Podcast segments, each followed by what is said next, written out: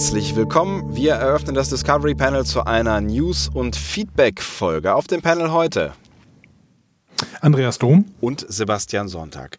Schön, dass ihr mit dabei seid. Es hat jetzt wieder so ein bisschen was länger gedauert, bis wir uns wieder zusammengefunden haben. Im Moment scheinen wir uns in einem Zwei-Wochen-Rhythmus äh, einzufinden. Das hat aber auch Gründe.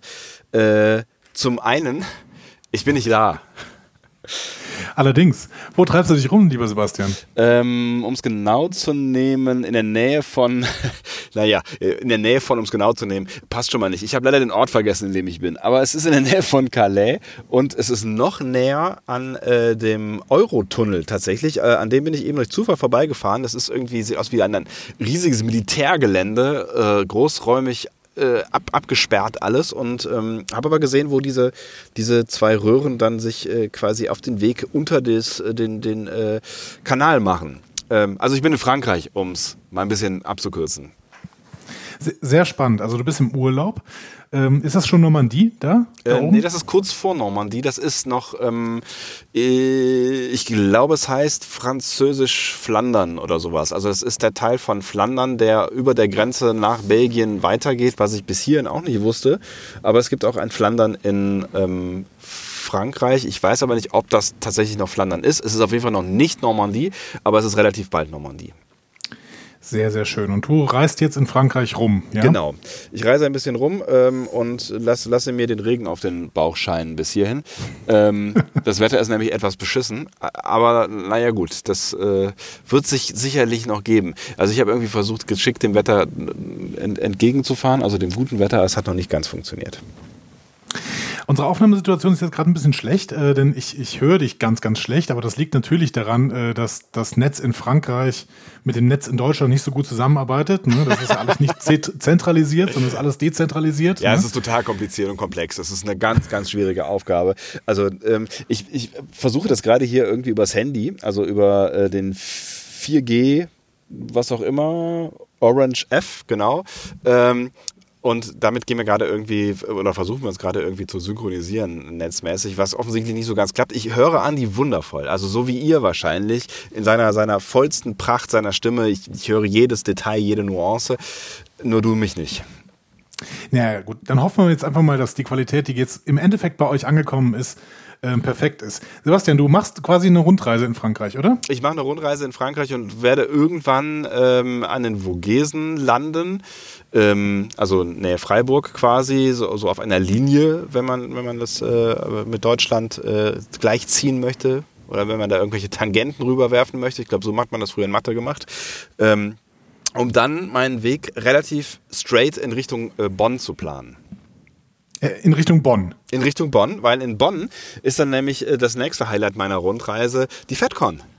Ah, ah ja, natürlich die FedCon. Ja, ja, ja, ja. Es ist, ja. es ist kein ganzer Monat mehr, ne? bis wir von der FedCon hoffentlich berichten können. Es ist kein ganzer Monat mehr und ähm, ich bin guter Dinge, dass, dass äh, wir euch da wieder mit Infos versorgen werden.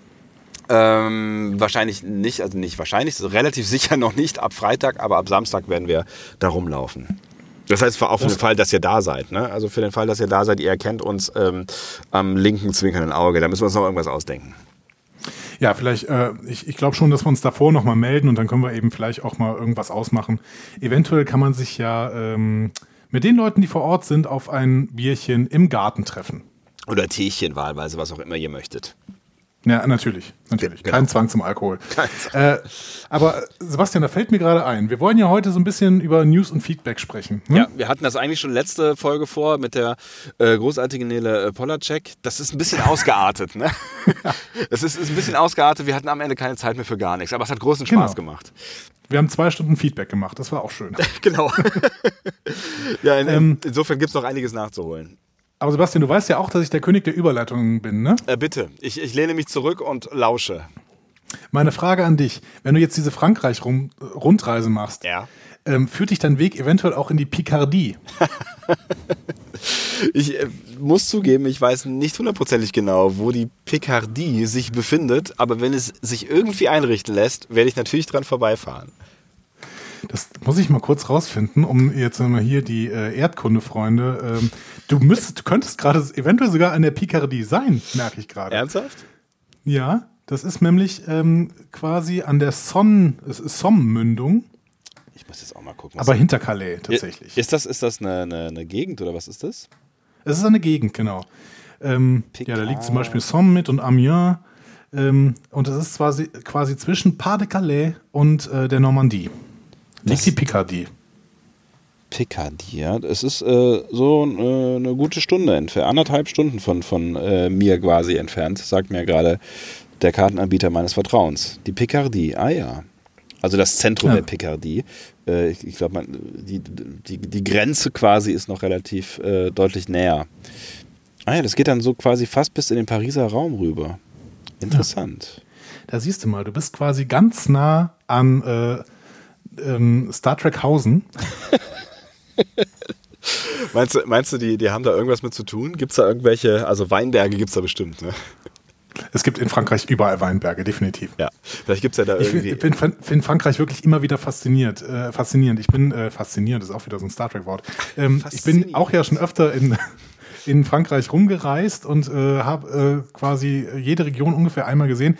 Aber es ist ähm, total spannend, dass man ja zwischen den großen Städten mehr oder weniger äh, stundenlang durch Sonnenblumen fährt. Ähm, oder eben durch Weinberge. Oder Lavendel, ne? Also Ja, oder Lavendel, Lavendel genau. ist auch, auch äh, gerade jetzt so in der, in der Frühlingszeit ist das auch sehr, sehr, sehr fein hier. Ja, aber gerade die Strecke so zwischen ähm, Paris und Bordeaux, die bin ich schon öfter gefahren, weil ich tatsächlich ja schon öfter an der Atlantikküste in Frankreich war. Und das ist wirklich, wirklich schön, wenn man die Autobahnen meiden möchte, weil die ja auch alle äh, Maut durchsetzt sind, dann ähm, schlängelt man sich da so langsam durchs Land und kann quasi stundenlang nichts anderes sehen als Sonnenblumen. Aber es ist trotzdem irgendwie, es hat was, es hat was, ja, Meditatives fast. Ich finde es tatsächlich auch sehr, sehr schön. Ich war noch nie an der Atlantikküste in Frankreich, ähm, bin bisher immer irgendwie gleich in den Süden gefahren oder äh, bin von irgendeiner anderen Seite gekommen. Und äh, jetzt auch das erste Mal hier, wenn wir noch so ein bisschen äh, plaudern wollen, äh, diese, diese ähm, Felsen, die hier abbrechen, ne? diese, diese weißen Felsen, die quasi an Oh den ja. end, endlos langen äh, Sandstränden, ähm, also das, ne, das ist natürlich Erosion, also das ist irgendwie äh, auch ein bisschen beängstigend, weil da irgendwie das Meer natürlich das Land wegfrisst, aber Frankreich hat ja noch, noch ein bisschen was an Land übrig. Ähm, aber es sieht halt auch richtig geil aus, wenn du so diese verschiedenen äh, Gesteinsschichten so durch, durchsehen kannst. Also ziemlich beeindruckend auf jeden Fall. Ja.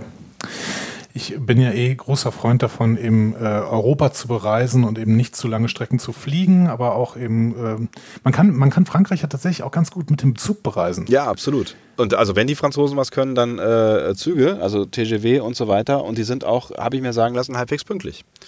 Ja, die sind halbwegs pünktlich und also die sind jetzt äh, auch nicht so überbequem. Also man muss jetzt nicht denken, dass man irgendwie vom ICE in den TGW steigt und sofort irgendwie absoluten Luxus hat. Aber man kommt damit eben relativ schnell tatsächlich, äh, zumindest in die großen Städte und äh, kann dann den ÖPNV nutzen, um so ein bisschen aufs Land rauszufahren. Das funktioniert in Frankreich echt gut. Ich habe schon zwei, dreimal gemacht. Ähm, oder eben mit Mitfahrgelegenheiten da äh, runtergekommen. Und ich muss sagen, äh, ich mag das. Ich mag das einfach so, ein- so ein nahes Reisen, aber trotzdem irgendwie dann in Regionen zu sein, die dann doch nochmal ein bisschen anders funktionieren als die Region, aus denen du kommst. Ja, absolut. Und Europa hat echt sehr, sehr viel zu bieten. Und äh, absurderweise ist äh, Frankreich schon eins, obwohl es ein, ne, unser, unser Nachbarland ist schon ein Land, wo es einfach noch so viel zu entdecken gibt, ähm, ne, auch in meinem hohen Alter. In deinem fast biblischen Alter. Fast biblisch, fast biblisch. Ja, das, das äh, zu unserer, wir können auch einen Reisepodcast machen, Andi. Also, was könnten wir nicht machen? Mein Gott, was könnten wir nicht? Ja. Ja, äh, grundsätzlich. Ne? Ich, was, was wollt ihr von uns hören? Wir würden euch alles erzählen. Ja, genau. Wir, wir, können ja, wir können ja mal irgendwann eine, eine Podcast-Episode ausschreiben. Ihr sucht euch mal quasi ein Genre aus und wir machen mal einen Beauty-Podcast. Das vielleicht nicht, aber ähm, wahlweise so, so gut wie alles andere. Vielleicht ist, Genau. das, vielleicht ist das auch eine Idee für die möglicherweise letzte Pause, die wir haben werden, ähm, wenn wir hier von Star Trek-Serien reden. Denn es könnte ja das eine oder andere noch auf uns zukommen. Das war jetzt mein Versuch einer Überleitung. Es war nicht so geschickt und schön wie deine. Ja, aber es war trotzdem eine sehr, sehr gute Überleitung. Also der, wir behalten mal im Hinterkopf der Discovery Panel Wunschzettel. Äh, Oh ja. Wir sprechen du- über du das, hast- was ihr möchtet. Du hast das immer gleich eine, eine Rubrik am Start. Ne? Du druckst das wahrscheinlich gerade auch schon im Hintergrund aus und äh, Ja, hängst es ja, irgendwo genau. auf eine Pinnwand. Ich, ich bin großer Fan. Ja. Ich habe gerade ein Logo gestaltet. Sehr gut. Darf ich gerade eine technische Frage stellen? Ja, Äh, nimmst du eigentlich auf, Andi? aber natürlich. Ach, das ist toll. Äh, weil, Glaubst du nicht wirklich, dass ich mich auf die Qualität verlasse, die ich gerade in meinem Kopf höre, ja? ich, also du, du, verlässt dich ja häufig auf die Qualität, die du in deinem Kopf hast, aber das ist ein anderes Thema. Ähm, das ist ein anderes, das ist auch ein schwieriges Thema tatsächlich. So, in, in, professionellen Händen ist das das Thema. Gut. Ich habe mir nur gerade Sorgen gemacht, weil du klingst tatsächlich ziemlich gut. Äh, ich sagte das äh, ja bereits eingangs, wahrscheinlich so, wie ähm, ihr uns jetzt hört, äh, klingt, klingst du gerade auch in meinem Kopf, aber es macht zwischendurch so klack, klack und dann habe ich gedacht, das wäre vielleicht so unschön, wenn ich dann diese Spur benutzen würde. Aber nee, das sind einfach Geräusche, die ich hier auf meinem Schreibtisch mache. So klack, klack, klack. Lassen wir auch dieses, diese, diese ganzen, die ganzen komplexen technischen Hintergründe, die interessieren euch wahrscheinlich auch gar nicht. Wie, ne? oder, oder wir machen auch noch, wenn ihr das wollt, machen wir vielleicht auch im Zweifel nochmal so ein Discovery Panel äh, Behind the Scenes. Mal so richtig die harten Hintergründe ich weiß nicht, was da passieren könnte. Das will nun wirklich niemand hören. ähm, Stattdessen wollen die Leute, glaube ich, hören, was wir denn zu den News über alle möglichen Star Trek-Serien zu sagen haben. Genau. Ich habe News und Feedback angekündigt. War das eigentlich richtig? Ich habe gar nicht, äh, gar, nicht, gar nicht mehr jetzt auf dem Schirm, ob wir Feedback machen wollten. Ja, wir müssen uns das ein bisschen aufteilen. Also ich habe tatsächlich das Gefühl, wenn wir jetzt mal eine News-Folge machen ja. äh, und ähm, versuchen, diese äh, wackelige Internetverbindung äh, zwischen Frankreich und ähm, Rheinland okay, ja. äh, zwischen Frankreich und Rheinland auszunutzen, ähm, dann sollten wir uns vielleicht heute mal auf Feedback, äh, ah, nee, Quatsch, auf News beschränken. Okay. Ähm, dann, Eventuell dann, schaffen wir es ja nächste Woche sogar schon oder irgendwie zumindest in zwei Wochen dann auch nochmal eine kleine Feedback-Folge einzulegen. Ähm, ja, je nachdem, wo du dann bist und eventuell auch mit besserem Netz ausgestattet bist. Genau, das ist, das ist, ein guter Plan. Und es ist auch nicht vergessen, ähm, dass wir, dass wir nochmal über Discovery und die zweite Staffel reden. Ich weiß noch nicht genau, ob das Sinn macht vor der FedCon, aber da können wir ja auch nochmal drüber reden, ähm, weil bei der FedCon gibt es ja auch noch eine Milliarde Sachen zu, zu äh, äh, berichten. Gehe ich zumindest mal von aus. Ähm, vielleicht machen wir dann noch eine, ein dickes Special zur zweiten Staffel danach. Aber gucken wir einfach mal, wie das ja, dann Oder so auf der FedCon. Oder auf mhm. der FedCon, ja. Das, das wäre natürlich auch eine Möglichkeit, weil äh, ich hätte auch Bock, auch noch mit ein paar Leuten über diese zweite Staffel zu reden. Ähm, das würde sich ja vielleicht da sogar auch anbieten.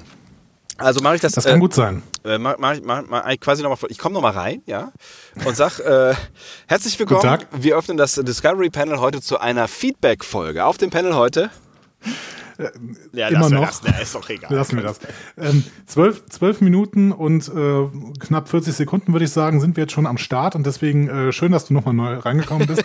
Aber ich kürze das jetzt ab und sage, ich habe die Sendung so ein bisschen vorbereitet. Ne? Du hast Urlaub, das ist auch gut so. Ne? Ja. Ne? Und du sollst dich bitte nicht auf die gesamte Vorbereitung stürzen. Das heißt, es geht jetzt mehr so um deine Einschätzung. Es geht ja grundsätzlich um Einschätzung. Es geht ja nicht darum, dass wir euch irgendwelche News sagen, die ihr noch nicht kennt. Wahrscheinlich kennt ihr das alles schon. Sondern es geht darum, was halten wir davon und wie können wir das eventuell in einen Kontext setzen, den wir uns selber so ein bisschen aufgebaut haben. Ich finde das sehr spannend, weil ich sitze heute so ein bisschen mit euch quasi in einer Reihe und äh, höre mir an, was Andi äh, zu referieren hat. Ich meine, das eine oder andere habe ich natürlich auch schon mitbekommen, aber ich äh, freue mich auf jeden Fall sehr, ähm, jetzt so, so ein bisschen in die Zukunft zu schauen weil ne, ich, das hat was, ich glaube, letztes Jahr hat man das auch so ein bisschen. Da war so nach der nach der ersten Staffel war so ein bisschen ähm, so ein bisschen gut, also war so fürs erste gut und dann hat es so irgendwie zwei, drei, vier, fünf, vielleicht auch sechs, sieben Wochen gedauert, bis dann so langsam das wieder anlief und wir wieder so richtig Bock bekommen haben, so auf, auf Neues, was passiert. Und diesmal ist es ja so, dass nicht nur was Neues bei Discovery passiert, sondern noch viel, vieles, vieles andere. Deswegen, ich habe Bock, Andi. Hervorragend. Das sind die besten Voraussetzungen. Aber du weißt natürlich auch, dass äh, ich gerade vorbereitet habe, dass in dem Moment, wo ich im Sommer äh, unterwegs bin, im Urlaub, ne, du die Sendungen vorbereitest und ich mich nur dazu schalte. Ne? Das wird ganz toll. Ähm, du weißt, ich bin ein akribischer Vorbereiter und äh, ja. ein Arbeitstier vor dem Herrn und da kannst du dich auf einiges gefasst machen. Dann können wir auch endlich mal, endlich mal nach meinen Regeln podcasten. Ja, Gott sei Dank. Dann haben wir endlich mal hier Stil und äh, Klasse in diesem Podcast. Ja. Äh ja, ähm, gut, fangen fang wir doch mal mit den News an. Wir fangen mal mit den News an und wie gesagt, ich habe die nach Serien strukturiert. Wir fangen mit der Picard-Serie an. Bevor ja. wir die großen News besprechen, nennen wir sie einfach mal unbekannter Titel Picard-Serie. Mhm. ähm, denn wir gehen ein bisschen chronologisch vor und äh, ich habe mal ein bisschen angefangen mit einem Alex Kurtzman-Interview von, äh, äh, von der Internetplattform THR mhm. THR. Ja. Ähm, und da hat er so ein paar äh, Geschichten über die Picard-Serie erzählt. Er sagt zum einen, es wird sich von Discovery in Ton, Tempo und Geschichte deutlich unterscheiden. Mhm. Und er sagt dann weiter, ich bin so aufgeregt, wie unsere Besetzung zusammengekommen ist. Wir sind so aufgeregt, weil es so anders ist. Dennoch denke ich, dass Leute, die The Next Generation mögen, erkennen werden, dass es von Leuten gemacht wird, die es gleichermaßen lieben. Es wird sehr interessant sein zu sehen, wie die Leute reagieren. Oder bin ich auch sehr gespannt drauf. Es ist schon ein bisschen Promosprech, was er hier macht, ne? Ja, auf jeden Fall. Aber es ist natürlich schon mal ganz spannend zu sagen, ähm, oder dass, dass er sagt, dass äh, sich es in Ton, Tempo und Geschichte deutlich unterscheiden wird von Discovery, weil Discovery ja schon, ähm, was Ton, Tempo und Geschichten Erzählstruktur angeht, ähm, was deutlich Neues gemacht hat für Star Trek. Und das kann natürlich jetzt alles, alles und nichts heißen. Es könnte aber natürlich auch heißen, dass sie sich möglicherweise so ein bisschen ähm, an das Erzählen, also sie können nicht, nicht so erzählen, wie sie es früher in Next Generation gemacht haben, aber vielleicht nähern sie sich so ein bisschen dem Style an, wie es früher in Next Generation war, was halt gegenüberliegend von dem ist, was bei Discovery passiert ist, würde ich jetzt mal so grob sagen. Ja, ich habe irgendwie das Gefühl, dass er tatsächlich eine Abgrenzung zu Discovery und aber auch eine Nähe zu Discovery herstellt und das gleiche mit Next Generation macht. Mhm. Ähm, und das wäre ja ganz spannend irgendwie, wenn wir so eine Mischung aus The Next Generation und Discovery haben ähm, da passen einige andere News äh, zu der Serie noch zu und vor allen Dingen Aussagen zu der Serie. Dazu können wir vielleicht später nochmal kommen. Mhm. Ähm, ich habe das Gefühl, dass es ja möglich ist, eine Serie wie The Next Generation zu machen, aber ich glaube, dass sie das nicht vorhaben. Also wir, wir sehen bei The Orville, ähm, da müssen wir ja auch in dieser Pause irgendwann drüber reden. Ja, ne? Du hast ja noch die Aufgabe, das zu gucken. Ich werde das tun. Ja, ja, ich mache das. Aber wir sehen bei The Orville auf jeden Fall, dass es funktioniert, eben eine Retro-Serie zu machen. Ne? Eine Serie, die sich anfühlt wie in den 90er Jahren. Das funktioniert auf jeden Fall. Ja, aber, aber ich glaube, genau, ähm, da, da, bin ich aber bei dir. Ich glaube, das, das werden sie nicht tun. Ne? Also, genau, ja. genau. Weil ich, das glaube ich auch. Ich, ich, glaube, dass es dann doch zu, zu spannend ist, ähm, so ein bisschen zu schauen, wie hat sich dann, also ich meine, äh, Patrick Stewart ist halt jetzt 30 Jahre älter, 40 Jahre älter, Kopfrechnen. Wo sind wir 30. Denn? 30 Jahre älter. So, ähm, und dann bietet es sich halt auch an, irgendwie die, die Serie oder eine neue Serie entsprechend altern zu lassen. Ne? Also das quasi mitzunehmen, die Zukunft mitzunehmen und das auch so ein bisschen mit Zeitgeist zu vermischen. Also ich glaube, das werden sie schon, also das sollten sie auch tun, damit äh, es cool wird auch. Ja. Also ohne, dass ich The Orville gesehen habe und sagen will, dass The Orville nicht, nicht cool ist, aber äh, ne, wir hatten The Next Generation und ich glaube, wir brauchen dann, dann jetzt halt auch als Nachfolgeserie quasi was Zeit, Zeitgeistiges. Ja, genau. Finde ich, find ich äh, einen guten Ansatz. Ja. Wir haben äh, Infos über die Regie. Da hatten wir schon vor ein paar Folgen irgendwann mal gesagt, dass wir wissen, dass Hanel Culpepper, äh, mhm. die auch bei Discovery mitgearbeitet hat, jetzt vor allen Dingen in der zweiten Staffel mehrere Episoden gemacht hat.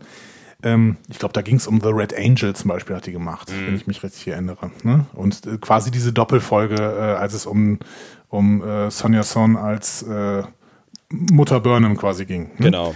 Gabriel. Gabriel. Gabriel genau. Ja. Die wird die ersten beiden Folgen der Picard-Serie, ähm, da wird sie Regie führen. Mhm.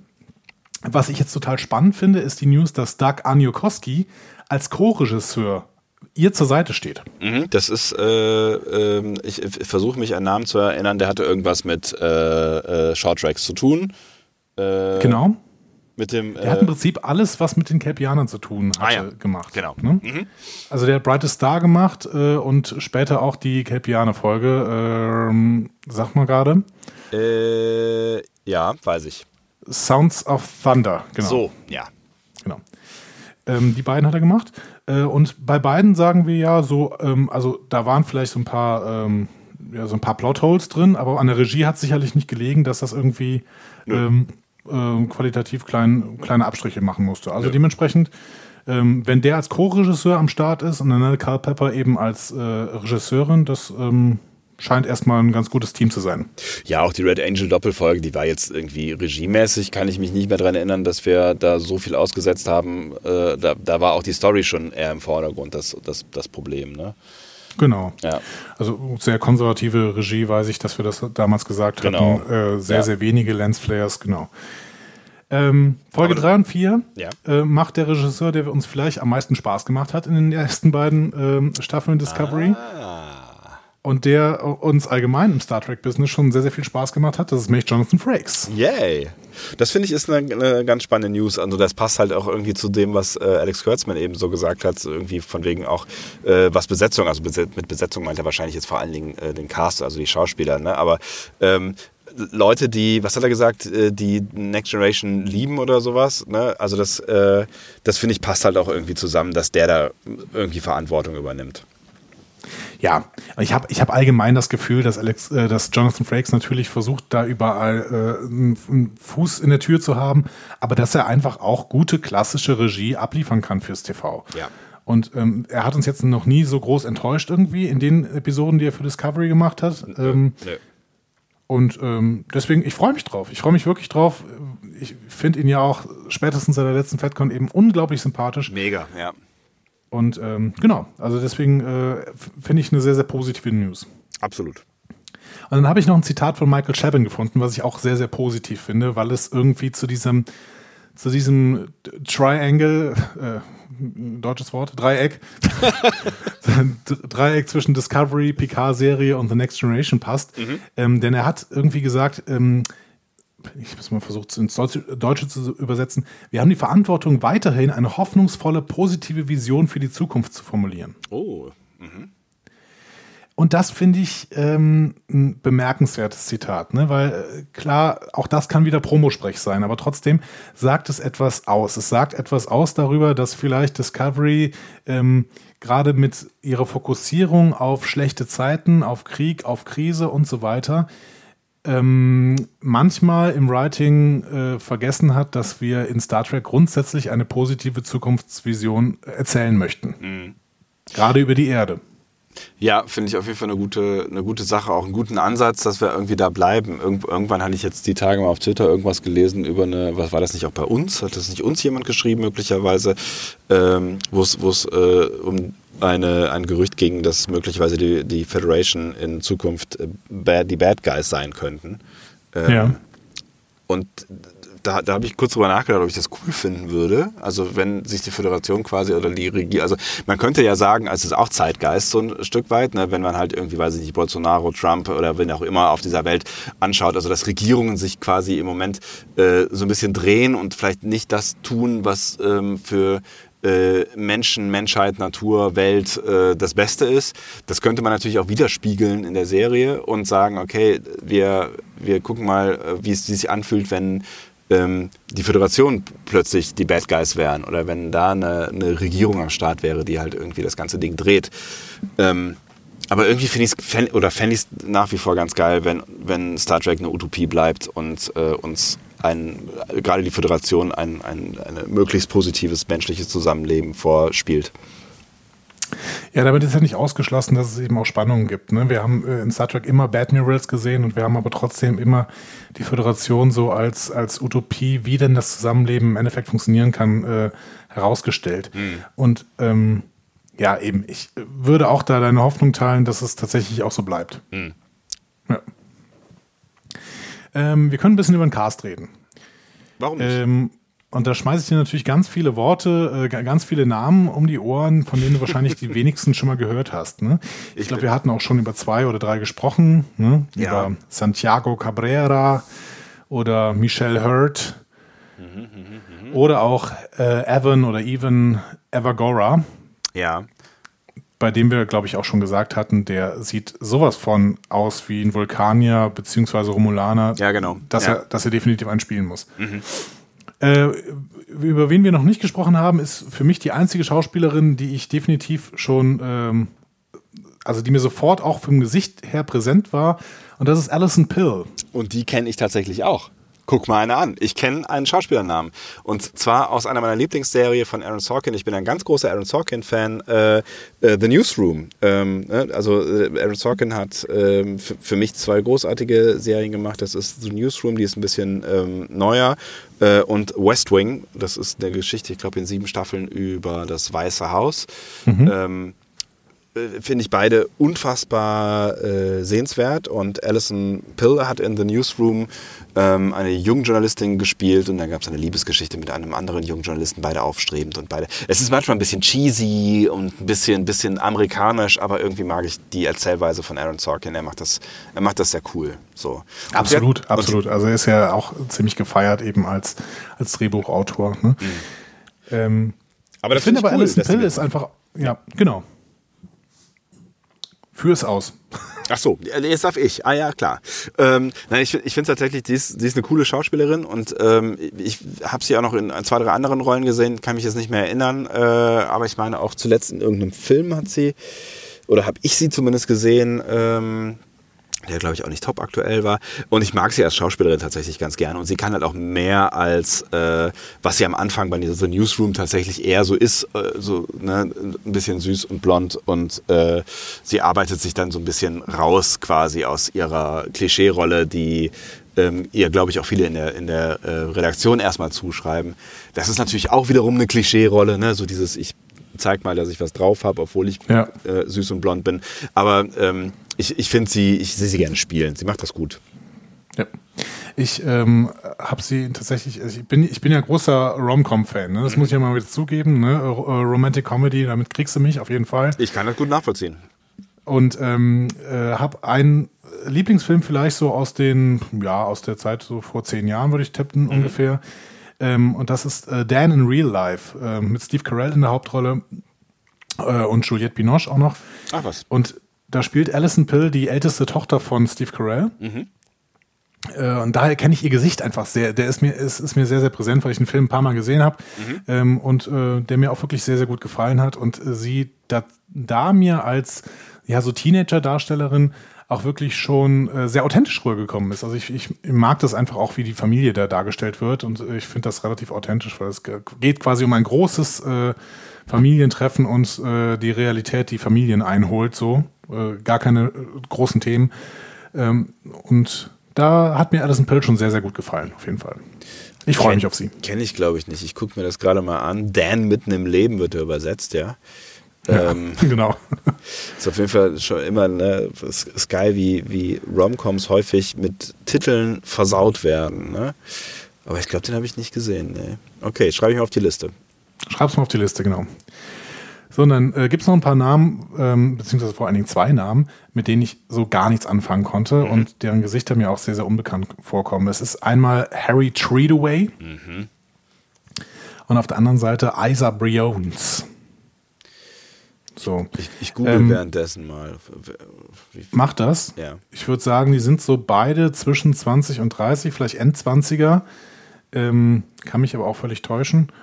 Und ähm, ja, man sieht auf jeden Fall, dass rund um ähm, Patrick Stewart hier ein Cast von eher jüngeren Leuten zusammengestellt worden ist. Also Santiago Cabrera hat vielleicht so, ja, und Michel Hurt, die sind beide vielleicht so rund um die 50, ein bisschen jünger vielleicht. Mhm. Aber ähm, alle anderen sind eher so in ihren 20ern. Also keine, kein Cast von 80 Jahren, willst du sagen? Genau, also es geht hier ja. nicht um ähm, Altersheim im Weltraum. ja, wäre vielleicht auch ganz schön. Ja, das beantwortet natürlich noch nicht die, also das beantwortet gar keine Fragen, es stellt eigentlich eher mehr Fragen. Ne? Also es ist dann nach wie vor steht die Frage irgendwie so ein bisschen im Raum, äh, welche Rolle dann äh, Patrick Stewart als Picard überhaupt dann spielen wird, wenn da so ein junger Cast quasi um ihn herum hüpft und es beantwortet auch nicht die Frage, wie viel wir denn vom alten Cast sehen werden, also vom alten Next Generation Cast. Ne? Ja, dazu gibt es aber eine Äußerung und zwar von mehreren äh, Next Generation Stars. Also da war unter anderem äh, wieder Brent Spiner dabei und mhm. äh, Marina Sirtis und so. Die haben alle gesagt, dass sie nicht gebeten wurden, in der PK-Serie mitzuspielen. Ah, was? Okay, sieh mal eine an. Also in der ersten Staffel, denke ich, werden wir da niemanden sehen. Mhm.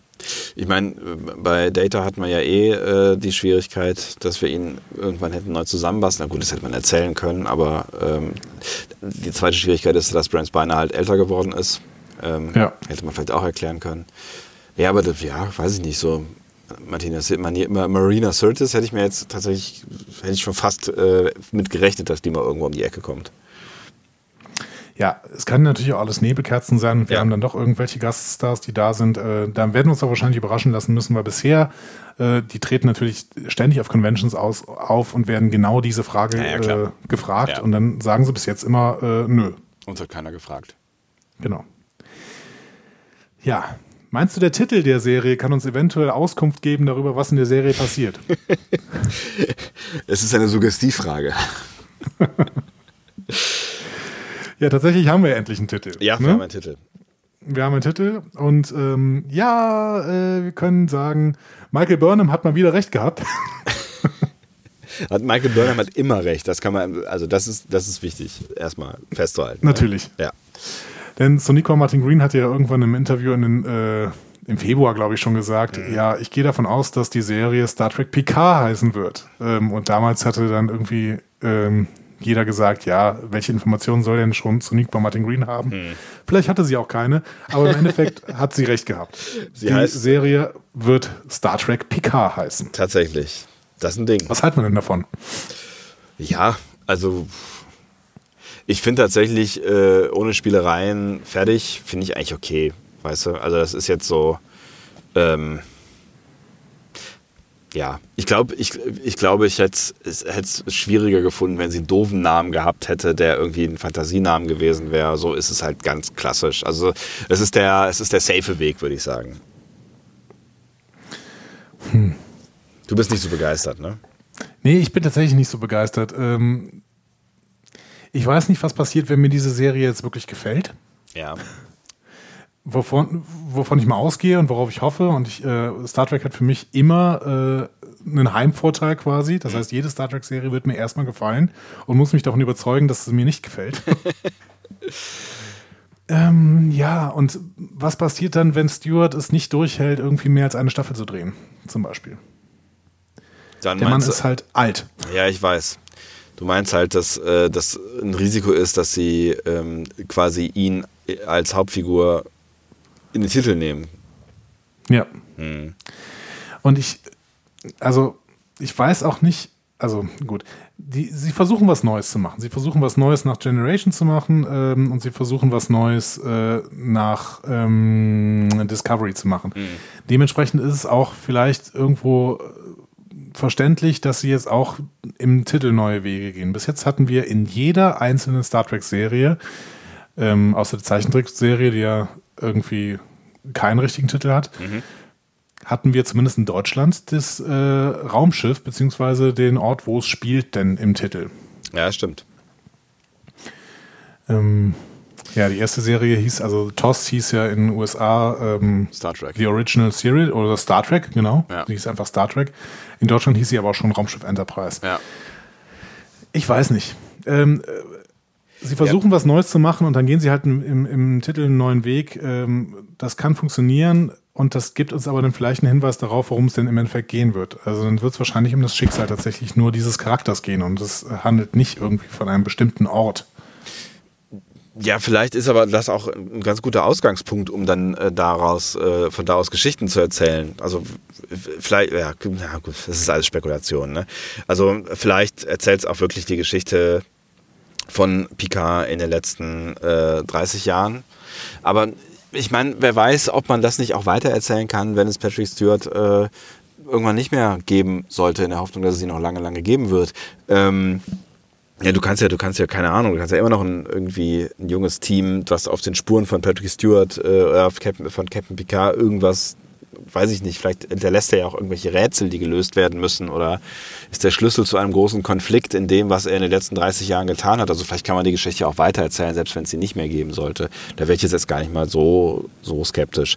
Oder aber sie erzählen halt einfach bewusst jetzt erstmal nur ähm, ein, ein Stück der Geschichte und begrenzen das auf eine, eine erste Staffel und gucken mal, wie es weitergeht. Und wenn Picard, äh, wenn Stewart noch fit ist, dann machen sie in zwei Jahren oder in einem Jahr noch eine Staffel oder so. Ich, was würdest du von der Idee halten, dass sie Picard in der Serie sterben lassen? Es ist mutig. Mhm. Es wäre auf jeden Fall, es wäre auf jeden Fall sehr mutig, weil es muss, ähm, also natürlich ist es, ist es, wäre das ein emotionales Ding irgendwie, ne? Ähm, und was wahrscheinlich auch viele Fans gar nicht so schlecht finden würden, wenn es dann gut inszeniert ist, aber das muss es halt sein. Es muss gut inszeniert sein. Also, ne, dass man sich von diesem, diesem Charakter entledigt, quasi, äh, ist eine Chance, aber auch ein, eine Bürde. Aber man könnte es natürlich so erzählen, dass ähm, ähm, dass, dass er quasi so sowas wie äh, seine letzten Tage gezeigt werden. Ne? Ähm, und dass klar ja. ist, dass, dass äh, damit irgendwie mit, vielleicht auch mit der ersten Staffel sein, sein Leben endet oder so. Und dass seine letzten Tage gezeigt werden ähm, und dann halt die ganze Zeit Rück, Rückblenden oder Rücksprünge gemacht werden auf äh, irgendeine Geschichte, die dann erzählt wird. Das ist halt die Frage, wie viel dramaturgischen Drive das dann äh, bietet, weil so Rückblicksserien.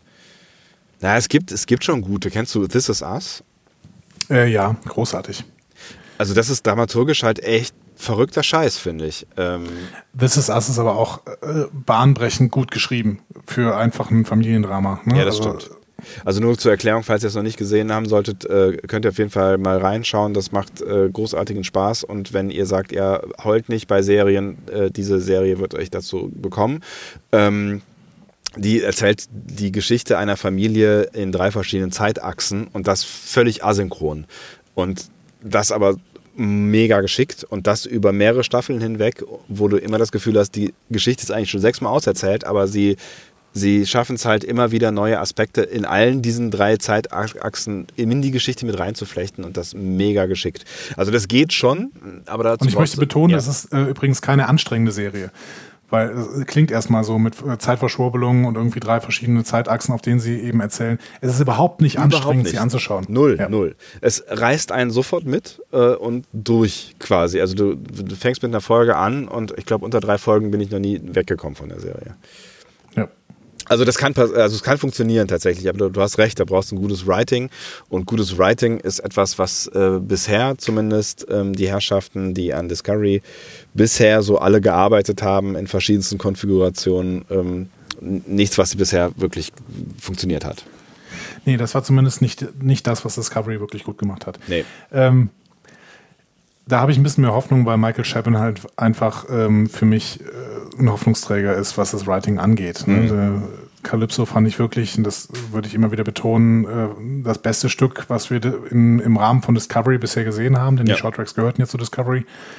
Ähm, und äh, Michael Chapin ist einfach auch ein, ein guter Autor. Ja. Man kann die Bücher ja lesen. Ähm, ich, ich, ich erinnere mich jetzt nur gerade daran, dieses, diesen Niedergang einer Ikone. Ähm, ich habe letztens ein Interview mit Shatner gelesen mhm. und der hatte mal erzählt, dass er eben diese Rolle in Boston Legal so gern mochte, weil es der Niedergang einer Ikone war. Ne? Und weil er dann eben versuchen konnte, die Verzweiflung äh, in die Rolle des äh, Danny Crane zu legen, dass dieser eben sein, sein juristisches, juristisches Geschick mehr und mehr verliert. Mhm.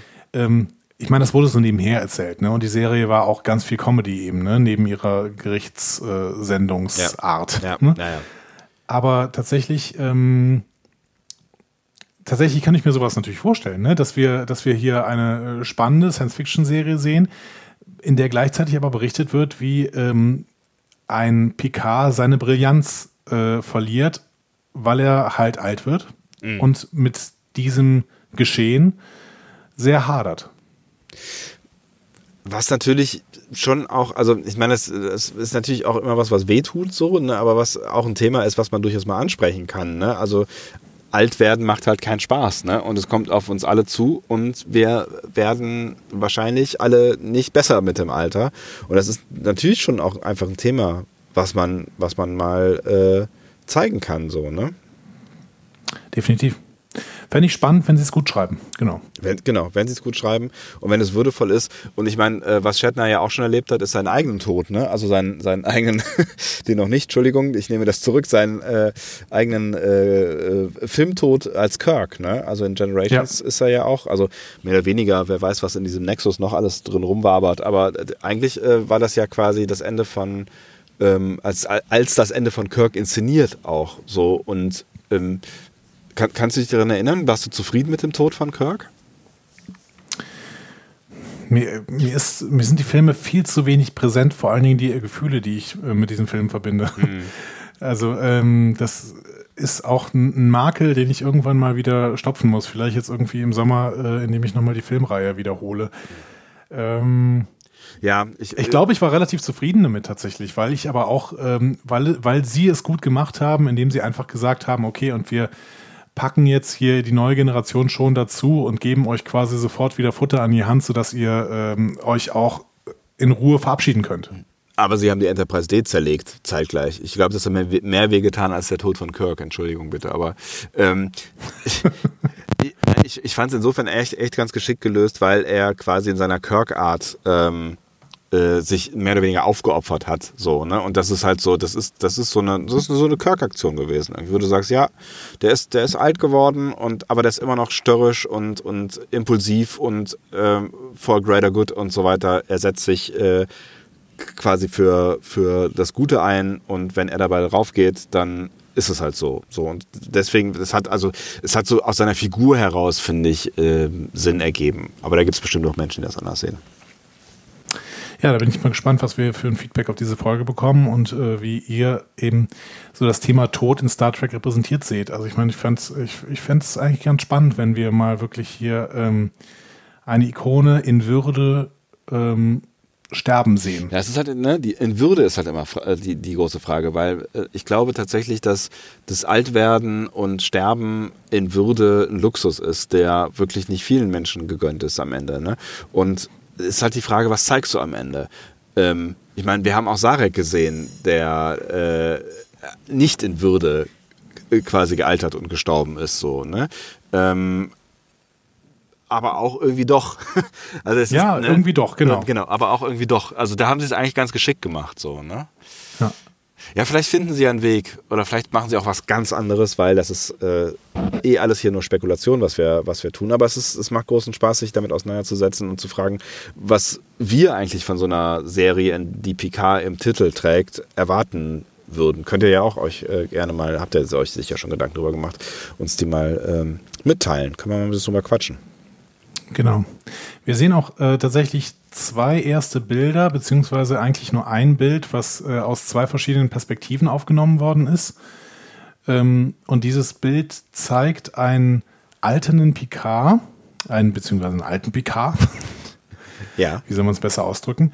Ähm, der, ähm, ja, also der zumindest nicht in Uniform ist. Ne? Aber es ist relativ wenig äh, zu sehen an der Stelle tatsächlich. Mhm. Ähm, ihr habt das vielleicht schon in unserer Ankündigung dieser Folge gesehen, weil es unser Episodenbild gerade ist. Ähm, ja, was, was können wir da entnehmen? Wir sehen auf jeden Fall, dass er, in, dass er ein, ja, ein Jackett trägt ne, und darunter irgendwie einen, einen schwarzen Pulli. So ein Rollkragenpulli irgendwie, ne? Genau. Und ähm, Rechts hinter ihm steht ähm, jemand mit einer äh, Sternflottenuniform und zwar tatsächlich so eine Uniform, wie wir sie aus, ja, mehr oder weniger aus TNG-Zeiten kennen. Ja, ne? also äh, tats als, äh, tatsächlich irgendwie, äh, was, was aber irgendwie ein bisschen schräg ist, aber gut, da können wir, können wir gleich noch äh, vielleicht drüber sprechen. Ne? Irgendwie passt es ja dann nicht so ganz, aber vielleicht gibt es eine Erklärung ja, für. Beziehungsweise wir müssen auch da ähm, wir müssen auch da ein bisschen äh, genauer sein. Es ja. ist, wären eher nicht TNG-Zeiten, sondern es wären tatsächlich eher Voyager-Zeiten. Ähm, also es sieht, finde ich, sehr aus wie eine Voyager-Uniform, ja. weil eben die Schultern dann eben gelb sind und darunter wird es dann relativ schnell schwarz. Ja. Ähm, ich weiß gar nicht, ob die in späteren TNG-Staffeln, die Uniform hat sich ja stetig äh, verändert in TNG, ne? aber hatten die irgendwann mal diese Halb-Halb-Uniform? Also diese. Was? Habe ich leider nicht mehr ganz auf dem Schirm, aber ja, tatsächlich weiß ich, dass in dem letzten TNG-Film, nämlich Nemesis, ja. hatten sie die Uniformen, die auch ähm, Cisco auf DS9 getragen hat später, nämlich diese schwarz-grauen Uniformen, ja. ne, wo, wo, du diese grauen Schulterteile ähm, hast und wo die ähm, Farbe eben nur über den Rollkragen rauskommt. Ja, richtig, genau, ja. ja. Äh, ob die jetzt auch in den späteren TNG-Staffeln sind, ich weiß nicht, ob ich das kurz rausfinden kann. TNG. Äh, es gibt Season. da äh, super coole YouTube. Äh, äh, Videos habe ich letztens mich ja. irgendwann mal durchgeklickt äh, über ich, wenn ich das finde, dann, dann, ähm, dann verlinken wir das euch vielleicht mal. Ähm, über die, vielleicht, vielleicht habt ihr das auch schon gesehen, über die Veränderung von ähm, vom Set und von, von Details an der Brücke von der Enterprise D quasi. Und Sachen, die mir halt nie aufgefallen sind. Das ist echt ja. geil. So, also bis, bis hin zum kompletten Austausch vom Teppich, Farben, äh, also alles Mögliche hat sich in, an dieser Brücke, also Bestuhlung äh, geändert. Nur, nur Worf musste immer stehen. ähm, und, und irgendwie hat man es gar nicht so richtig mitgeschnitten. Also ich habe es damals gar nicht so richtig mitgeschnitten, dass, dass sich da so viel äh, geändert hat. Das ist echt lustig und spannend anzugucken. Das ist irgendwie so 20 Minuten Video oder sowas mit ganz vielen Details.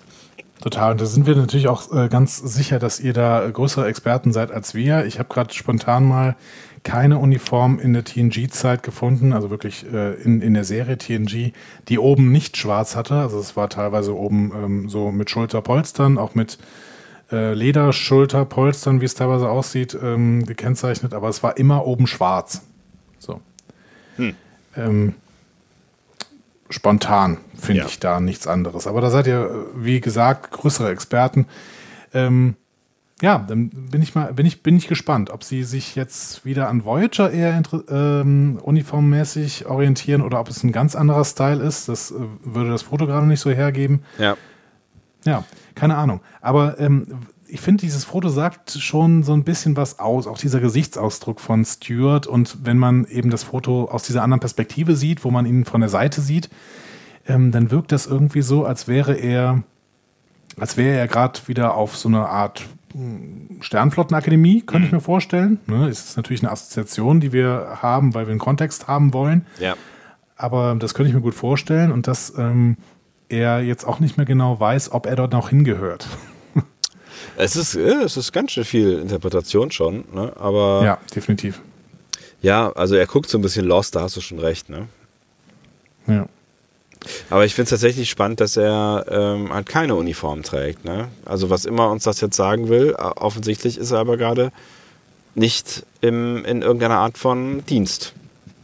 Genau, vielleicht noch nicht. Ähm, vielleicht allgemein nicht. Meinst du, es könnte ähm, so eine ähm, Geschichte sein, so von wegen, der alte Cowboy wird nochmal äh, zurückgeholt, weil... One last job. Ja, ja, genau. Classic. Ja, klar. Es, es, kann alles sein. Wir spekulieren natürlich jetzt gerade auf Basis von einem Bild und dem Titel der Serie. Ja. Also es ist schon relativ schwierig. Ähm, ich würde sagen, dann, dann müssen wir uns einfach mal, ähm, ja, müssen wir mal abwarten, was dann danach alles so kommt. Mhm. Ich sehe hier bei einem, einem Portal äh, den Bild, die Bildunterschrift bei dem Bild Picard wundert sich, dass man ihn nicht erkennt. Wo auch immer die, als diese Herrschaften hier diese Bildunterschrift hernehmen. Das wäre ja schon eine Interpretation. Ja, ich habe viele Interpretationen im, im äh, Netz gelesen, aber ich weiß auch nicht genau, welchen ich da wirklich trauen kann.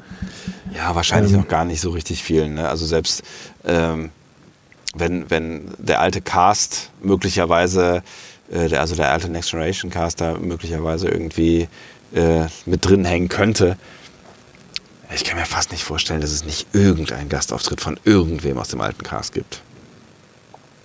Und die sagen, Was sagst du so mit deinem jugendlichen, mit dem jugendlichen Leichtsinn? Wenn die alle sagen, dass sie nicht auftreten und wir ganz viele Castmeldungen haben, also. Ja, vielleicht, vielleicht wollen die uns ja wirklich verarschen. Ja, wir werden es wir wahrscheinlich herausfinden müssen. Was anderes bleibt uns nicht übrig. Ja, das äh, glaube ich auch. Ich sehe gerade tatsächlich, dass es noch ein paar andere Meldungen gibt noch ein paar andere Fotos. Mhm. Mhm. Nämlich, dass das offensichtlich wirklich das äh, Starfleet Headquarter ist, wo er steht. Hm. Naja.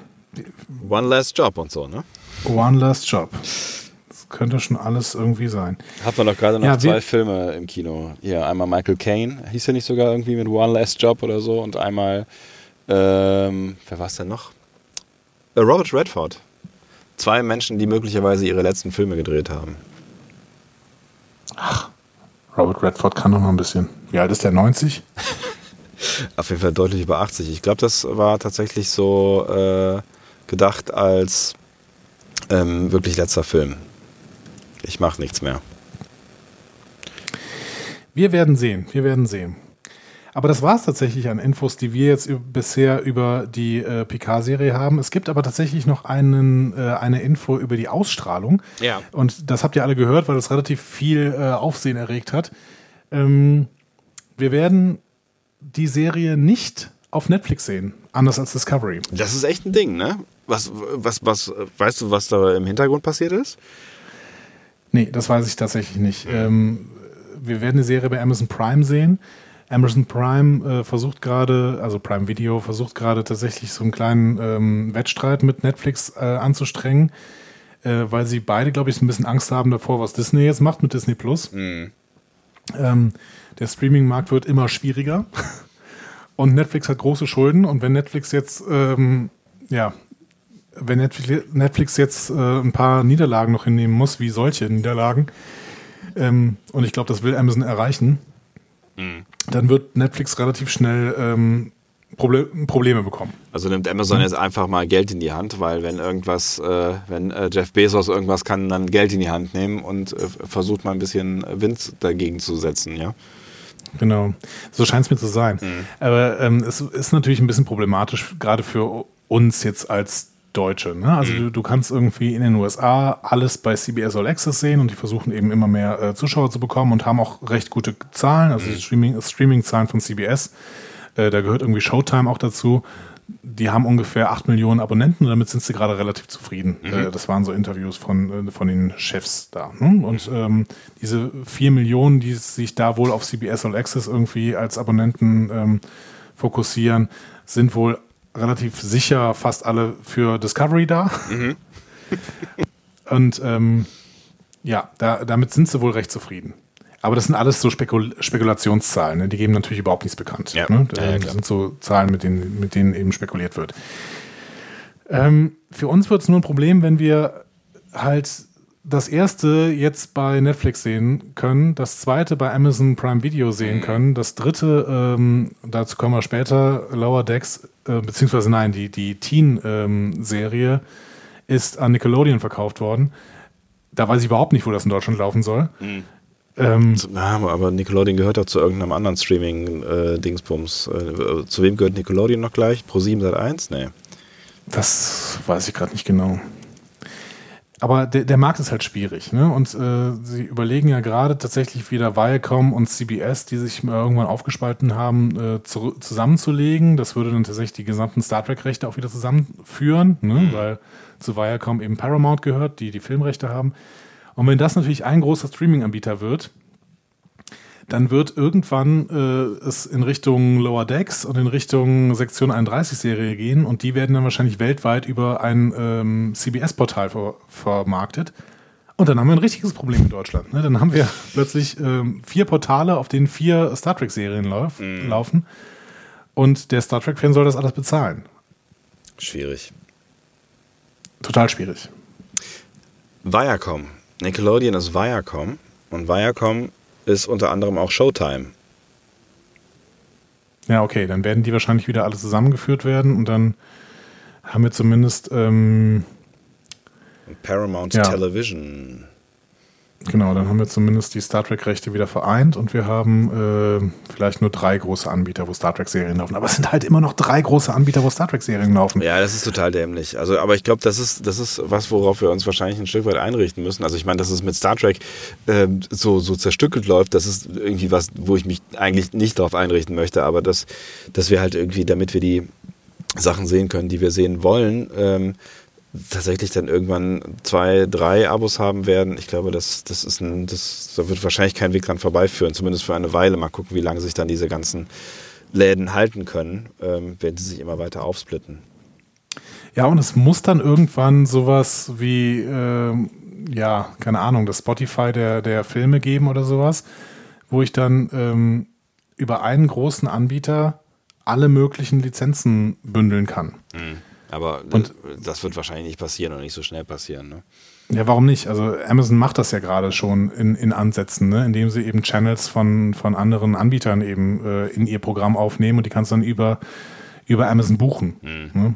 In Deutschland wahrscheinlich am bekanntesten der Eurosport-Channel, wo du dann einfach die äh, Bundesligaspiele gucken kannst, die über Eurosport ausgestrahlt werden. Mhm. Ähm, also ich, ich glaube, das wird irgendwann sich wieder darauf fokussieren, dass du halt über einen Anbieter alle möglichen Sachen erreichen kannst und die, dieser Anbieter muss dann eben die direkten Einnahmen über diese Kanäle irgendwie an die Rechteinhaber weiterzahlen. Hm. Ich, ich bin, sehr gespannt, ja, ich bin, was, ist, was passiert. Das ist, das ist ein mega, mega spannendes äh, Thema gerade und ein äh, spannender Markt vor allen Dingen, halt weil äh, in den USA ähm, die Menschen ja eher gewohnt sind, dass sie sich ihre Kabelanbieter früher auch schon ausgesucht haben und vielleicht auch mal zwei Kabel- oder drei Kabelanbieter oder für verschiedene Abos bei einem Kabelanbieter Geld gezahlt haben. Wir sind das halt überhaupt gar nicht gewohnt. Ne? Also, wir, dass, dass überhaupt Netflix so gut funktioniert in Deutschland, ist äh, schon nahezu ein Wunder ähm, weil wir ja alle verwöhnt sind mit kostenlosem, ich mache gerade Anführungszeichen, Fernsehen. Ähm, mhm für unsere 17,50 Euro äh, Rundfunkgebühr äh, kriegen wir halt alles und alles andere ist eh für lau, weil es werbefinanziert. Und ich glaube tatsächlich, dass dieses, dieses Modell oder diese Modelle, die, die aus den USA jetzt rüberkommen, es in Europa oder gerade auch in Deutschland ein bisschen schwerer haben werden, weil die Zahlungsbereitschaft, glaube ich, nicht so, nicht so hoch ist, dass da jetzt jeder zwei oder drei Abos abschließt. Ne? Aber mal gucken, vielleicht ändert sich das auch noch. Ich bin sehr gespannt. Ja, total. Ist auf jeden Fall nicht Thema. die beste Entwicklung tatsächlich. Nee. Ähm, ich habe auch schon Forderungen, ich glaube sogar über unsere, ähm, über unsere Kanäle gehört, dass doch ähm, die Öffentlich-Rechtlichen sich wieder reinschalten sollten und irgendwelche Rechte kaufen sollten. Aber da muss ich halt irgendwie sagen, gehört Star Trek wirklich zur Grundversorgung? Ja, ich bin man, mir da nicht sicher. Kann man, kann man drüber streiten, auf jeden Fall. Ich könnte die Argumente äh, dafür auf jeden Fall liefern. Ich meine, es ist ja erst ausgestrahlt worden, also Next Generation zumindest im, im ZDF und ist nicht auch mal ist nicht irgendwann mal äh, äh, die Classic Series in, äh, im, ich weiß es nicht mehr. Ja, ich glaube auch. Auch auf ZDF. Hm? Ja, kann man, kann man drüber streiten, aber das ist auch so die Frage, wie legt man äh, die Grundversorgung und äh, den, den, den Auftrag quasi, den das Öffentlich-Rechtliche hat, aus. Ähm, aber das würde vielleicht möglicherweise jetzt hier ein bisschen die Rahmen sprengen.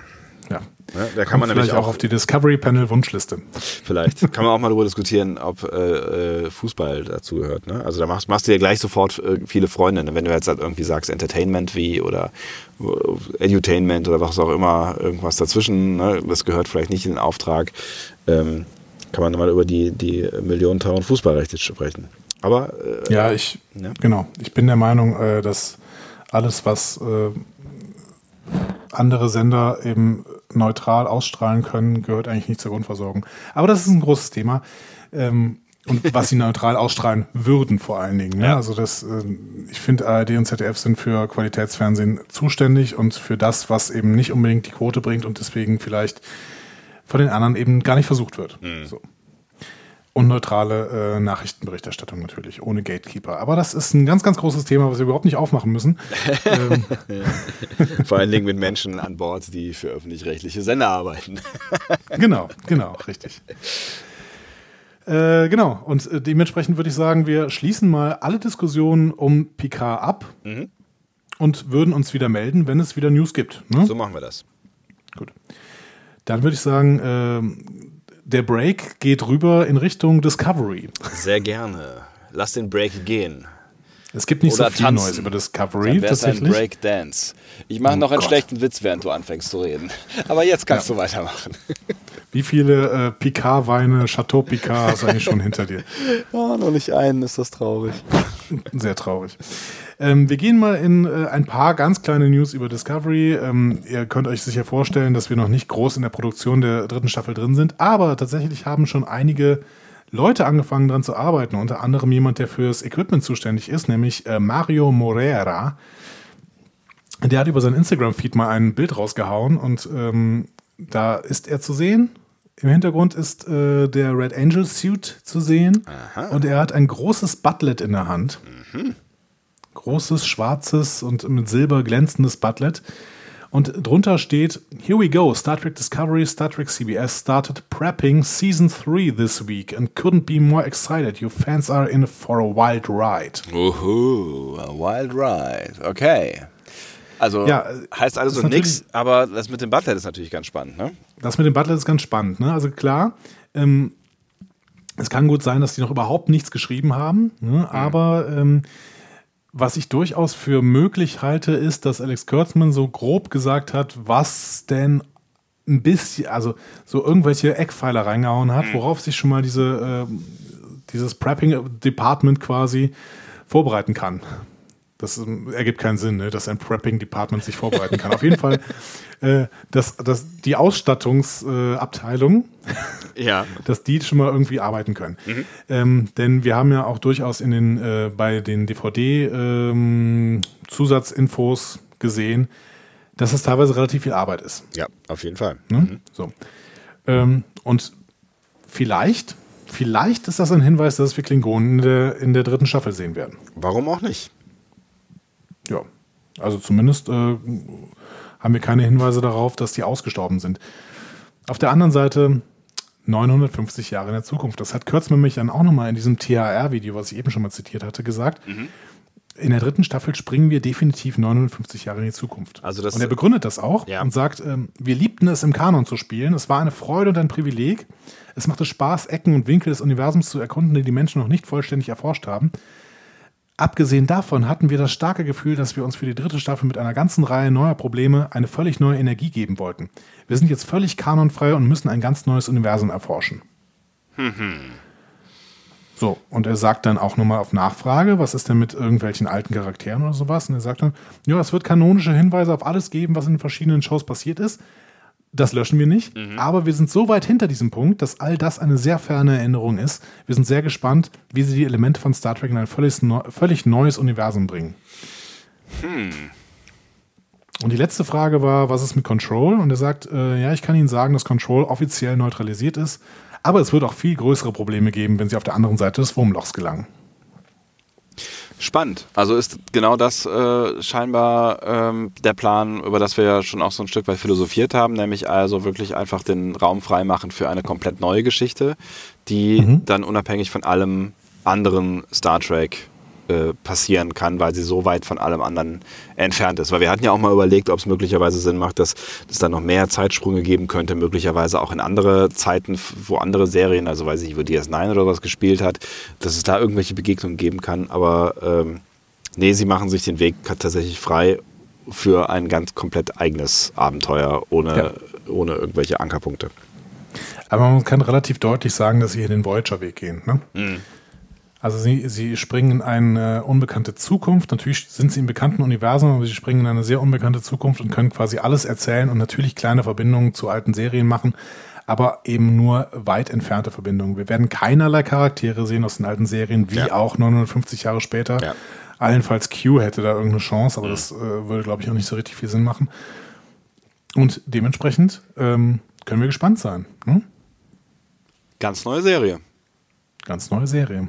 Es waren äh, zwei Pilotstaffeln. Ja, genau. Um jetzt endlich mal irgendwas zu starten. Aber dann wird es wahrscheinlich ja auch so ein Stück weit äh, die, die Voyager-Story äh, sein. Ne? Also klar, es wird andere Probleme geben, das hat Kurzmann ja irgendwie da angedeutet. Aber ähm, wahrscheinlich wird das Ziel ja schon auch ein Stück weit sein, diese Crew wieder nach Hause zu bringen. Ne?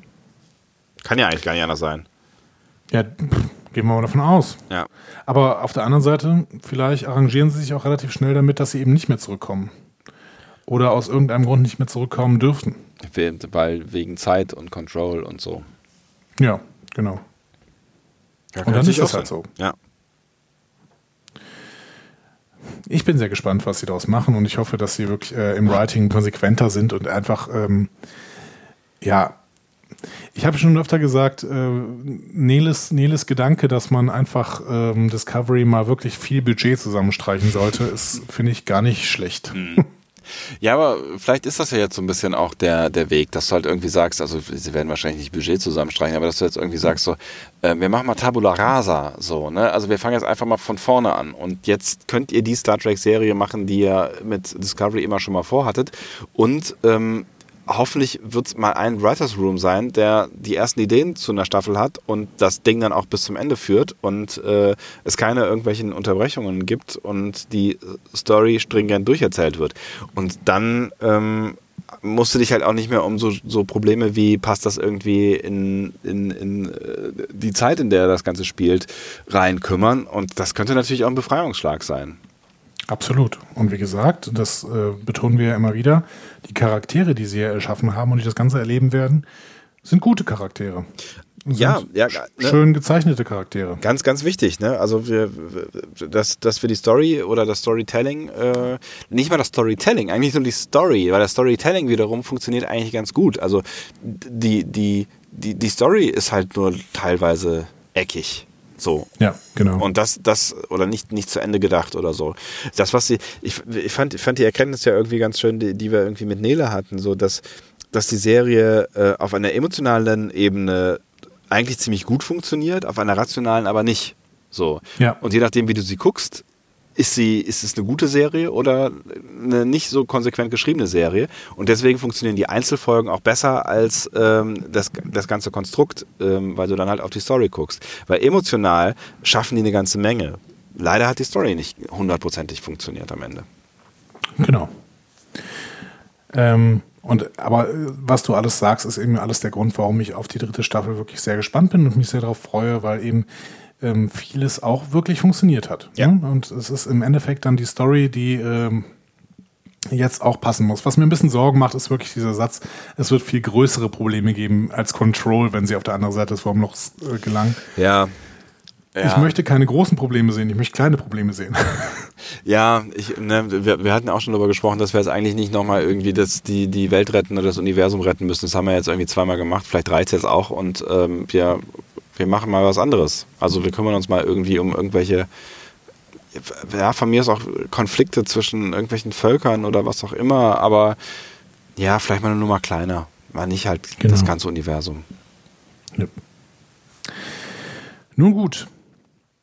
Ähm, dann würde ich rübergehen zur äh, Sektion 31-Serie. Sehr gerne. Auch da gibt es nämlich Neuigkeiten, ebenfalls aus diesem THR-Interview oder THR von Alex Kurtzman. Ähm, der sagt nämlich was relativ Spannendes, was wir, und, was wir auch schon thematisiert haben. Er sagt nämlich, wenn Sie ein Fan von Deep Space Nine sind, haben Sie wahrscheinlich die letzten zwei Jahre damit verbracht zu sagen, was zum Teufel machen die mit Sektion 31? Das hat nichts mit Sektion 31 zu tun, die wir kennen. Und er sagt dann, das ist genau richtig. In Deep Space Nine hatten sie keine Abzeichnung oder Schiffe. Sie sind eine Untergrundorganisation. Was hier auf Discovery und unserer bevorstehenden Show mit Michelle Yeoh zu sehen ist, ist, wie Sektion 31 zu dieser Organisation wurde und warum sie zu dem Zeitpunkt, als Deep Space Nine auftaucht, so unterirdisch war. Also so, so äh, im- Untergrund ähm, operieren, operieren musste. Ja, ja. Okay, das ist ganz spannend tatsächlich, ja. Weil das ist, das ist ja eine Kernfrage, die wir die ganze Zeit gestellt haben. Ne? Äh, wie passt das alles äh, zusammen? Ähm, Ja. Und da hat man ja auch schon äh, irgendwann mal die Theorie aufgestellt, dass irgendwas passieren muss in der äh, oder passiert sein muss in der Zeit zwischendrin. Ne? Ähm, und es wäre natürlich ganz spannend zu sehen, was da passiert ist. Also das finde ich einen ganz spannenden Ansatz, ja. Ich finde das auch einen spannenden Ansatz. Ähm, ich finde es aber aus zwei Gründen wiederum irritierend. Der erste Grund ist, eigentlich brauchen sie dafür jetzt gerade nur noch einen Satz. Nämlich den Satz, ja, Sektion 31 ähm, hat jetzt einfach, hat's verbockt. So. Und Also Sektion meinst- 31 muss jetzt langsam abgebaut werden. Und daraufhin äh, fängt dann Tyler an, äh, Sektion 31 eben in den Untergrund zu führen. Also du meinst quasi ab dem Zeitpunkt ähm, Control, äh, also einen größeren äh, Fauxpas als Control kann sich Sektion 31 eigentlich gar nicht äh, leisten, als äh, dass man, wenn man Sektion 31 einstellen wollen würde, man das jetzt tun müsste. Exakt, genau. Aber Sie können ja eine Geschichte erzählen, dass, achso, Entschuldigung, machen wir den zweiten Punkt, ja. Ja, die zweite Irritation Ja. ist Michelle Yeoh. Die ist halt jetzt, die ist halt jetzt in der Zukunft. So. Das stimmt allerdings, ja, das ist ein Problem, stimmt. Das hast du eben vorgelesen und ich habe gar nicht reagiert, ja. Ähm, und dementsprechend, vielleicht sagt das dann doch wieder auf, was auf, für Discovery aus, weil Michelle Yeoh muss dann ja offensichtlich zurück. Denn ansonsten kann sie Sektion 31 definitiv nicht in die Richtung führen, wie es auf DS9 war, Nee. weil ähm, DS9 ist halt jetzt auch 800 Jahre vorbei. Ja. Da hat man ja auch schon darüber spekuliert, ob möglicherweise die Sektion 31-Serie auch in der Zukunft spielen wird, aber das tut sie ja offensichtlich nicht nach diesen Aussagen von Kurtzman, also muss Michelle Yeoh irgendwie zurück. Was natürlich diverse Schlüsse zulässt, nämlich, also sie wollen die Sektion 31-Serie ja irgendwie erst nach der dritten Staffel Discovery machen, wenn ich das richtig im Kopf habe. Ja. Das heißt, äh, es könnte natürlich sein, dass die Discovery einfach am Ende der dritten Staffel wieder zurück, dann doch in die Primetime, nicht Primetime, sondern in die Ist-Zeit, in der, der, also 950 Jahre zurück quasi, ähm, versetzt wird aus irgendwelchen Gründen, also das Happy End von, äh, von Voyager quasi nochmal durchlebt. Ähm, naja, oder aber, aber äh, Michelle Yeoh stiehlt halt einfach den Anzug und äh, d- auch Burnhams DNA und geht zurück in die Vergangenheit oder so. Ich wollte gerade sagen, Sie erzählen wahrscheinlich irgendeine Geschichte, dass tatsächlich nur eine Person wieder in die Vergangenheit reisen kann äh, mit diesem Anzug. Und ähm, dann wollen Sie die ganze Zeit, dass Burnham das macht und im Endeffekt äh, wird Michelle Yeoh den Anzug an sich reißen und es selber tun. Weil aus Liebe zu Burnham. Ja, oder einfach aus Egoismus. Beides Motivationen, die wir von Michelle Yeoh schon erzählt bekommen haben. Das stimmt. Ja. Gut, aber das war es auch schon zur Sektion 31 Serie. Die äh, wird auch noch weit in der Zukunft liegen ähm, und dementsprechend gibt es da auch gerade nicht so viele Informationen. Ja. Und dasselbe gibt, gilt im Prinzip auch für die Zeichentrickserien. Ähm, trotzdem können wir zu diesen beiden Zeichentrickserien nochmal kommen. Und da würde ich zuerst zu Lower Decks kommen. Da gibt es nämlich ein bisschen mehr. Ähm, Lower Decks hat nämlich einen Table Read gemacht. Weißt du, was das ist? Ähm, ich habe keine Ahnung, ich könnte es mir halt irgendwie nur zusammenreimen. Also sowas wie, äh, weiß ich nicht, die Schauspieler lesen mal die Rollen oder sowas. Genau, genau. Und das, äh, ich kann das auch nicht, deswegen habe ich mir das mal ergoogelt. Mhm. Also da kommen quasi Cast und Crew zusammen, ne? also auch äh, die, die Regie und die Schreiber und aber auch eben die gecasteten Sprecher an der Stelle mhm. und die lesen zusammen das Drehbuch. Das heißt, es gibt schon ein Drehbuch, was man lesen kann, offensichtlich.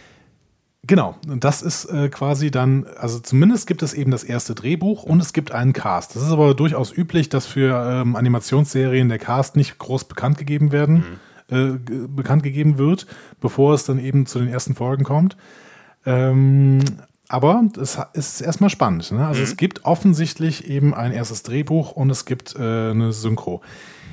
Nun ist es jetzt auch bei Zeichentrickserien oft wohl so, das habe ich mir äh, sagen lassen, beziehungsweise erzählen lassen über diverse Internetseiten, dass ähm, die Synchronisation erst komplett abgeschlossen wird und dann die Animationen hinzugefügt werden. Ach, das war früher mal anders, oder? Das weiß ich nicht. Das ist ja krass. Aber heutz, okay. heutzutage wird es offensichtlich so gemacht. Ah, das ist ja ein Ding. Okay, geil.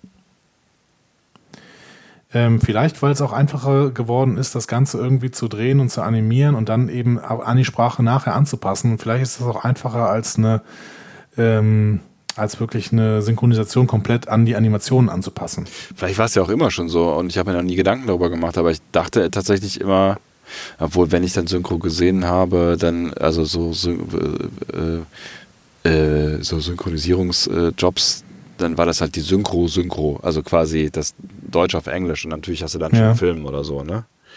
Ja.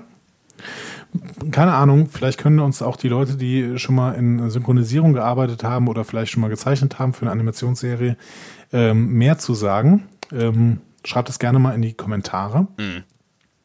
Kürzmann auf jeden Fall sagt, die Animation braucht ungefähr ein Jahr mhm. äh, und ist ein sehr langer Prozess. Ähm, und dementsprechend sollten wir mit beiden Shows nicht vor 2021 oder 2022 rechnen. Ach krass. Mhm. So. Ähm, aber das heißt, aber wir werden ja jetzt erstmal Short Tracks sehen, tatsächlich, äh, im animierten Bereich. Aber das heißt, sie arbeiten quasi daran, ne? Sie arbeiten daran, genau. Beide Serien sind nicht fallen gelassen und damit kommen wir auch noch zur zweiten Serie, nämlich diese Teen Track Serie, die hat noch keinen Titel. Mhm. Ähm, wenn man jetzt wir reden jetzt immer als, äh, davon als Teen Track und wir haben auch immer von PK als PK geredet. Wahrscheinlich heißt sie im Endeffekt Teen Track. Star Trek Teen. Genau, Star Trek Teens. Wir werden sehen. Ähm, auf, äh, das ist aber auf jeden Fall die Serie, die bei Nickelodeon kommt. Bei Lower Decks wissen wir noch nicht genau, wo sie kommt. Ähm, und diese Teen Track-Serie, da haben wir auf jeden Fall schon einen Plot. Mhm. Ungefähr. Ich bin Denn, gespannt. Ähm, wir folgen einer Gruppe gesetzloser Teenager, uh. die ein verfallenes Sternflottenschiff entdecken uh. und damit nach Abenteuer, Bedeutung und Errettung suchen. Ein verfallenes Sternflottenschiff. Ist es vielleicht die Discovery in tausend Jahren? ich glaube nicht. Ja. Ich glaube, die werden irgendwie äh, irgendein kleines Schiff äh, finden und dann auf eine spaßige Reise gehen. Warum sollte es ein verfallenes Sternflottenschiff geben? Aber naja, gut. Ja, warum nicht? Ja, ich dachte, die Sternflotte, die, äh, die sammelt immer alles ein sofort. Wenn irgendwie, weiß ich nicht, irgendwo ein Schiff kaputt geht oder so. Wir haben noch in dieser komischen Voyager-Episode mit Harry Kim gelernt, dass äh, die Voyager, die war doch da irgendwo unterm Eis. Stimmt, ja. Vielleicht finden sie ja die Voyager die gleiche. oh Gott. Ja. Und einer von diesen gesetzlosen Teenagern ist also Harry Kim. als Kind, als Jugendlicher. Harry Kim, ein gesetzloser Jugendlicher. Ja, geil. Oh nein, ich habe eine Blume umgetreten. Äh, was? Was, egal. ja, keine Ahnung. Ich äh, bin sehr gespannt. Ähm, ich bin auch noch nicht in der Animated Series angekommen. Ich äh, habe mich zwei, dreimal dran getraut, aber noch nicht so richtig. ähm, ja, noch nicht so richtig den Flow da reingefunden, auch wenn die zweite Episode der Animated Series mir wirklich extrem gut gefallen hat. Ja, bin ich auch noch komplett raus. Das habe ich noch auf meiner To-Do stehen. Da muss auch noch was passieren, ja. Also wenn dann, ich habe glaube ich irgendwie so Tonaussetzer. Ähm, naja, wir werden gleich sehen. Ähm, ich, hoffe, ich, ich, hoffe nicht bei dir. Also ich habe immer, immer nur so ein Knacksen. Ich hoffe nur, das Knacksen ist, kommt nur durch äh, das fürchterliche Internet und nicht durch, ähm, durch dich. Also du knackst nicht wirklich. Nee, ich habe gerade das Gefühl, dass dieses Knacksen tatsächlich zu hören war. Ähm, aber eventuell kann ich das gleich noch Reparieren. rausnehmen rausnehmen. Oder das machst du besser du, du kennst dich damit besser aus. Also wenn oh, es ist wirklich, es ist wirklich auf der Tonspur. Es tut mir sehr leid. Leute, wenn ihr das gehört habt, es tut mir wirklich sehr, sehr leid. Oh, dann haben wir ganz viel Knacksen, weil das Knacksen, das gibt es schon seit einer ganzen äh, Weile. Wenn ich hier so durchscrolle durch meine Tonspur, dann gibt es Knacksen seit ungefähr 20 Minuten. Ich bin mir sicher, dass du das rausbekommen hast. ah, was ist denn aus? Wir schneiden nicht geworden. Verdammt. Ja, aber wenn es hässlich ist, nehmen wir es raus. Da hast du völlig recht. Genau, genau. Ähm, ja, aber wir sind im Prinzip auch am Ende, glaube ich. Ne? Also das waren jetzt die Infos, die wir über die verschiedenen Serien haben. Und das war schon eine ganze Menge an Infos, ehrlich gesagt. Ja, finde ich auch. Ja. Und äh, wir haben doch ein erstaunlich gutes Gespräch führen können dafür, dass äh, deine Leitung irgendwie an, von, von Hamstern angetrieben wird. Ja, von, von, ja genau, von, von rechtsdrehenden Hamstern. Ähm, es, ist, es ist bemerkenswert, äh, auf jeden Fall, aber ähm, das, das geht vielleicht auch noch, noch eine Spur besser. Wir arbeiten an der Infrastruktur und gucken mal, was dann in der Normandie für Internet ist und äh, hören uns dann so, ich denke, in spätestens zwei Wochen äh, wieder und machen noch mal ein bisschen Feedback, bevor es dann in Richtung äh, FedCon geht, würde ich denken. Ne? Genau, nach der FedCon können wir eventuell auch wieder anstreben, äh, häufiger zu erscheinen, wenn ja. wir sehen. Wie gesagt, das ist jetzt eine kleine Auszeit, die Ruhe nach dem Sturm quasi, wenn ja. ich mir äh, die letzten beiden Discovery-Folgen angucke. und ähm, ja, werden wir mal schauen. Ich äh, habe auf jeden Fall große Lust, mich noch mit weiteren Lieblingsfolgen auch zu beschäftigen. Oh ja, ich auch. Werden, irgendwann werden äh, Animated Series äh, Short Tracks kommen und ähm, ja, schauen wir mal, was, was uns denn da in nächster Zeit noch erwartet. Und wenn ihr irgendwas habt, was äh, ihr denkt, was total sinnvoll wäre, was wir dringend mal machen sollten, dann schreibt uns das gerne und ähm, äh, wir, wir werden mal drüber nachdenken. Ja, wohlwollend. Wohlwo wir werden wohlwollend drüber nachdenken. so denn, ähm, äh, adieu, äh, Monsieur äh, Dimanche. Äh, adieu, Monsieur Dome. Äh, au revoir. Ich, mein Französisch beschränkt sich auf drei bis vier. Ich, also die eine Erkenntnis ist, dass ich tatsächlich mehr Französisch noch verstehe als, als äh, ich dachte. Also so grobe Fetzen kann ich mit viel Fantasie noch über, also ich hatte mal Französisch in der Schule, Klammer auf, Klammer zu, vor 30 Jahren äh, oder 40 oder 50. Ähm, und äh, äh, ich habe auch festgestellt, ich kann keine drei Worte mehr sprechen. Aber naja, gut, so ist es halt, ne? Ja, solange du morgens Baguette kaufen kannst. Äh, das geht. Und das Verrückte ist, die sprechen ja zu großen Teilen auch andere Sprachen, wie Englisch zum Beispiel. Das geht schon auch. Das ja, klingt da, wo du jetzt bist, aber äh, ja. warte mal, wenn du weiter in den Süden fährst. Du meinst bei der Nähe, ganz schnell auf. der Nähe hier zu, zu äh, Calais und dem, dem, der direkten, dem direkten Stream quasi nach äh, Great Britain, müssen die hier alle Englisch sprechen? Ja, vor allen Dingen bist du noch relativ nah an Belgien dran. Ja, wir werden sehen. Also ähm, wenn, wenn du, wenn du, wenn wir uns das nächste Mal melden, bist du vielleicht schon weiter ins Landesinnere äh, vorgedrungen und wir werden sehen, wie, was du dann erzählst über die Englischkenntnisse. Mehr aus Sebastians kleinem Reisetagebuch, ja. Meine Reise nach Frankreich dann in der nächsten Folge Discovery Panel. Andi. Achso, ich muss noch, ich muss noch dringend, oh. was, dringend noch was sagen. Ja, bitte, bitte. Ähm, noch sind wir da. Vielen Dank auf jeden Fall äh, der lieben Emilia. Oh ja. Die hat uns ja ein Care-Paket geschickt. Das du mit mir teilen sollst. Ja, ganz, ganz schwierig. Ne? Du bist jetzt so lange im Urlaub. Man muss ja immer aufpassen, dass diese Nahrungsmittel nicht verfallen. Ne? Ja, ja. Ich sag noch mal, du sollst das mit mir teilen. Das stand ausdrücklich dabei. Ja. Nun gut, dann werde ich wohl ähm, mal etwas zurückhalten von den Leckereien, die hier da drin sind. Also es ist wirklich großartig. Liebe Emilia, vielen, vielen Dank. Ähm, ja. Seht ihr, Leute, das ist toll. Man kann uns Care-Pakete schicken und uns damit glücklich machen. Auf jeden Fall, ja. Auf jeden Fall. Und es sind tolle Sachen dabei. Es ist nahrhaftes und äh, vor allen Dingen ähm, Kaffee. Kaffee finde ich ganz großartig. Ja, Kaffee, Schokolade und äh, auch noch so Pretzels. Und, und also das mit, mit Jalapeno, oder? Wie, wie? Ja, genau. Pretzel äh, Pieces mit Jalapeno. Das klingt auf jeden Fall sehr spannend. Ähm, wir, wir, können das ja alles mal, äh, wenn du das nicht ähm, bis dahin schon vernichtet hast, Testessen auf der FedCon, weil das wird wahrscheinlich der nächste Termin sein, äh, an dem wir uns persönlich begegnen, lieber Andi. Das kann, äh, stimmt. Ja. Und äh, vielleicht ist dann auch Emilia da. Vielleicht ist dann auch Emilia da. Mensch, das wäre doch toll. Dann äh, trinken wir eine Tasse Instant-Kaffee auf dich und mit dir. genau. Ich freue mich schon. Das wird toll. Andi, äh, halt die Ohren steif und ähm, auf, dass du besseres Wetter hast als ich hier und auf, dass ich bald besseres Wetter habe als ich hier. Das wünsche ich dir auch und äh, alles Gute, auch privat. Bis bald. Tschüss. Tschüss.